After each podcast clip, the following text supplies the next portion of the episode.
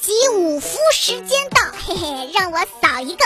嗯，富强福，那来摇一个。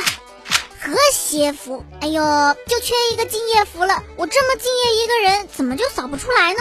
为了参与这个一元大项目，大家最近这福字扫的带劲儿不？有没有遇上骗子来骗你钱呀？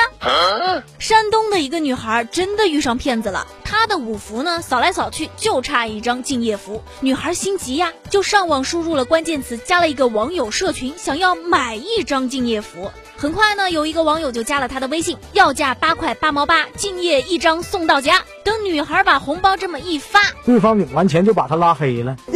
所以说呀，这种加你 QQ 微信要卖福字给你的，千万别信，肯定是骗子。当然了，这只是骗子的套路之一，还有套路二呢。第二种套路呢，就是要跟你互换五福，不直接跟你要钱了，这听起来可信度上是不是上了好几个等级呢？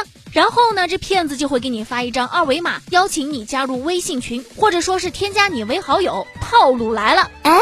这个二维码是有木马病毒的，扫完以后，骗子就可以一顿操作盗你钱财。二零一七年的时候，南京就有一个小伙子因为这个套路被骗走了一千多元。还有套路三吗？套路三就是冒充你的熟人给你发短信：“亲爱的，我五福每张都收集了好多，送给你呀，发你个链接，一点开就能领取了。”等你高高兴兴一点，骗子就可以盗取你的个人信息，开展一系列的诈骗了。